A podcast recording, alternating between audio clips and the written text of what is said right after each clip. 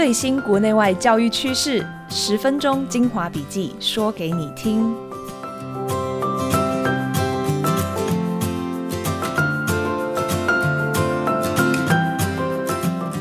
Hello，大家暑假过得好吗？欢迎收听七月十号的翻转教育笔记，我是今天的主持人，亲子天下媒体中心总主笔冰静孙。暑假过了一个礼拜，相信老师们都很满意自己做的各种安排，不管是跟家人出游，或者是各种让自己好好放松休息的机会。暑假期间，翻转教育笔记不断电，希望让大家用十分钟的时间听到三则国内外教育时事。提到的报道连结都会放到节目的资讯栏。第一则要跟大家分享的是暑假边玩边学的秘诀。对于暑假，很多大人都知道孩子要放松，但是也觉得呢，要把握时间，最好能够寓教于乐。哈佛教育研究所的零点计划推出了五个应景的建议，让孩子可以好好的玩，玩得开心，也可以不用那么制式，不用那么填鸭的方式有所学习跟成长。这五个建议包括：第一，创造选择的机会，让孩子自己决定选择如何运用时间。例如，为了要参加营队，就让孩子替自己规划每天早上准时出门的时间表，或者帮全家准备一份这一个礼拜的晚餐菜单。第二，带孩子去探索社区里面的学习机会，尽量呢是户外的活动。不论是跟社区里的人，或是某个组织，或者是社区里的某片空地，都可以带着孩子去做连结。第三，让孩子尝试做一些不确定或者是从来没有经历过的活动，引导孩子自己学习，尽量让孩子主导这些活动，让他们享受这个过程，包括可能会把全身弄湿，或者是一整天都吃很多的冰淇淋等等这类平常不太会被允许的事。第四。创作故事跟表演，发挥想象力，请孩子分享一个故事，描写一段记忆，或者大人给一个提示建议，然后让孩子帮每位家庭成员分配角色，全家一起把它演出来。第五，旅行的时候常常会长途开车，但在这个时间尽量不要让孩子看荧幕，可以做很多好玩的事，例如玩有比较多互动跟记忆、逻辑思维有关的游戏。玩问答的游戏，听有声书，或者是讨论，或者是带一本素描本，让孩子在路上画画。这些方法都会牵涉到某些脑内学习与探索、发挥创意、增加互动跟身体活动量的活动，都是非常活泼有趣的学习。而且记得哦，一定要让孩子来主导。大家都相信玩中学的力量，而且玩中学不仅对年纪小的孩子有帮助。从小学到高中都可以将玩中学的元素设计到课堂里。哈佛教育研究所还出版了一本新书《玩的教育学》，就是用实际的案例跟大家分享如何创造一个玩中学的教室和学校。有兴趣的朋友，请参考下面的连结。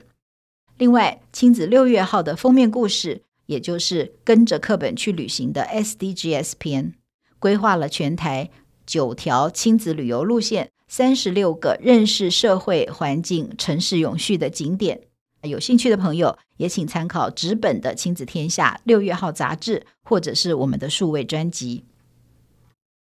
第二则也跟家庭有关，你多常跟家人一起吃晚饭？这一则要带你看看在餐桌上多待十分钟的魔力。如果你的孩子还小，你也许常常为了让孩子多吃一点蔬菜水果而绞尽脑汁，你可能会常常用威胁利诱的方式跟他说：“如果你没有吃完蔬菜水果，就不能吃甜点哦。”但是结果未必如你的意。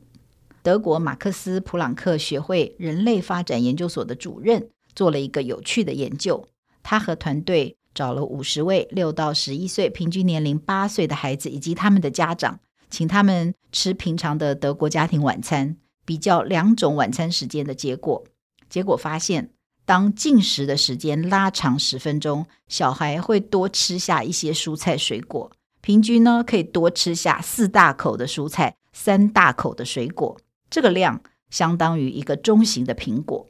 但是他们不会吃下更多的面包等等，所以这个推翻了人们觉得吃饭吃越久就会吃越多的迷思。也找到简单增加孩子吃蔬菜水果的方法。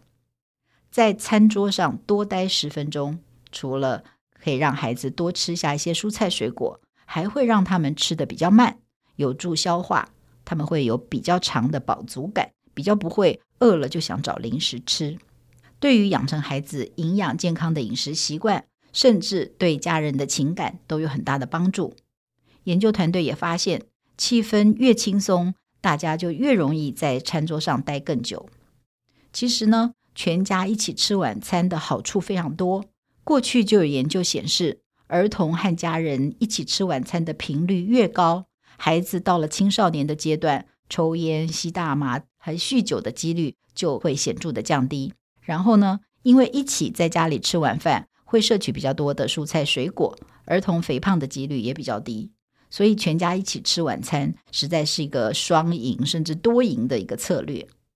不过，如果是在外面吃晚餐，或者是参加大人的应酬，就的确有可能吃越久吃越多，因为呢，有很多的场合都会有餐后的甜点跟零食。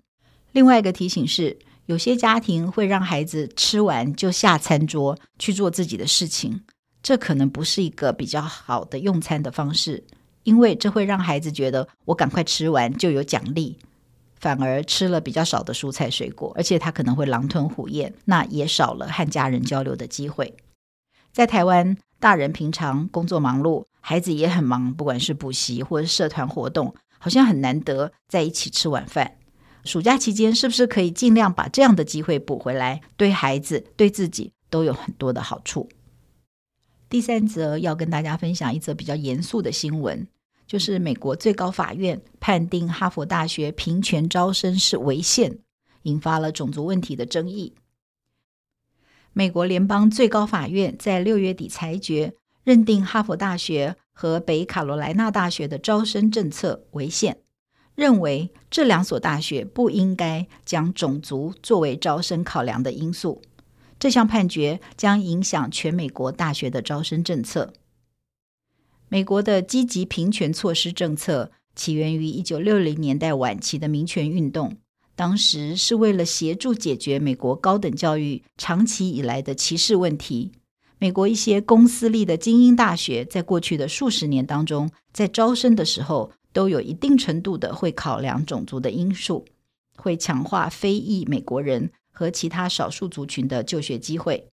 但由六位共和党、三位民主党联邦大法官组成的最高法院表示，虽然积极平权的措施利益良善，但是对待学生的基准必须是他的个人经历、能力，而不是他的种族或者是肤色。这项判决严重打击大学端多年来扩大招生和促进多元化的努力。在美国，保守派乐见这项裁决。但是自由派就是猛烈的抨击，连美国总统拜登都表示极度的失望。他认为种族多元的大学才会更强大。他其实看到美国仍旧存在了歧视。这起案件起因于二零一四年，一个非营利的组织“学生公平入学”控告哈佛大学歧视申请入学的亚裔学生。每年录取率只有百分之六的哈佛大学。对申请者一向采用全面性的入学评估，不只会考量学生的学业跟考试成绩，也包含他们参与过的活动、成长的经历和个人的特质。许多美国顶尖的名校也都会采用这个模式。